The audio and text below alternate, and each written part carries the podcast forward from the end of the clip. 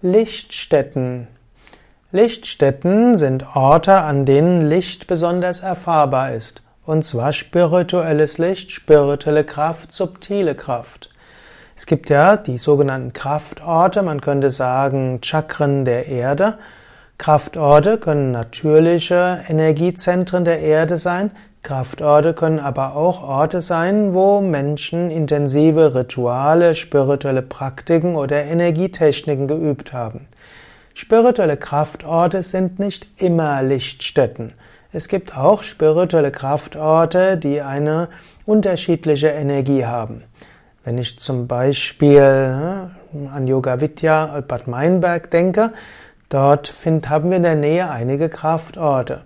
Zum Beispiel die externen Steine oder auch die sogenannten Opfersteine.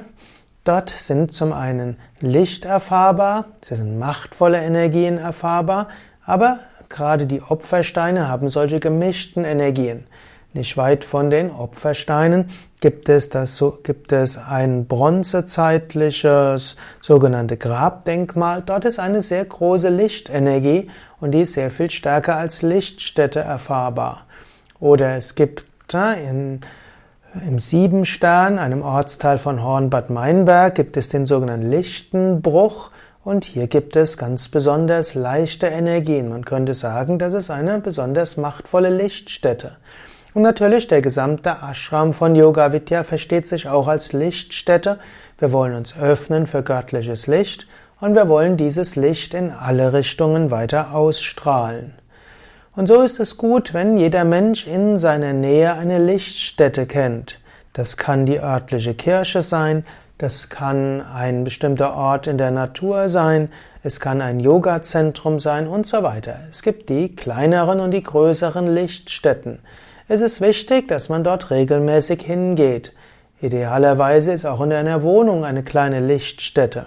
Da, wo du zum Beispiel deinen Altar errichtest und du meditierst und Yoga übst, entsteht automatisch eine Art Lichtstätte allein durch deine tägliche Yoga-Praxis. Das ist eine kleine Lichtstätte. Und dann hast du hoffentlich eine Lichtstätte, die du mindestens einmal die Woche aufsuchst. Eben Yoga-Zentrum, Kirche oder Moschee, Synagoge oder eben ein Kraftort in der Natur. Und dann hast du vielleicht einen, eine größere Lichtstätte, wo du ab und zu mal hingehst.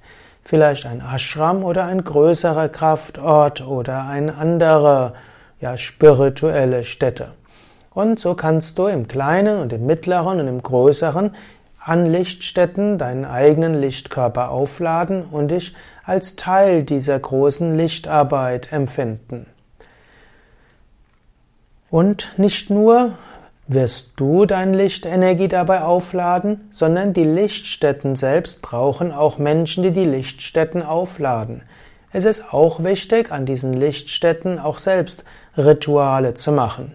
Eben im Ashram machen wir ja jeden Tag äh, Puja und Homa und äh, Arati, also indische Energierituale, wir üben Meditation, wir rezitieren Mantras, wir machen Asanas, Pranayama. Alles sehr machtvolle Techniken, um den Ashram immer weiter zu öffnen für göttliches Licht und dass er ausstrahlen kann in alle Richtungen. So gibt es verschiedene schamanistische und auch äh, geomantische Gruppen, die an die externen Steine gehen, die manchmal auch dem Neupaganismus zugeordnet werden oder Wicca-Gruppen oder auch freispirituelle Gruppen, die bewusst etwas tun, um an den externen Steinen die Lichtenergie stärker werden zu lassen.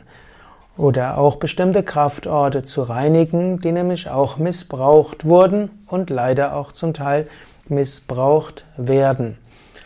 Ja, in diesem Sinne kannst du nochmal jetzt überlegen, was sind deine Lichtstätten? Wo gehst du vielleicht jeden Tag hin? Um Licht zu erfahren und Licht zu schicken?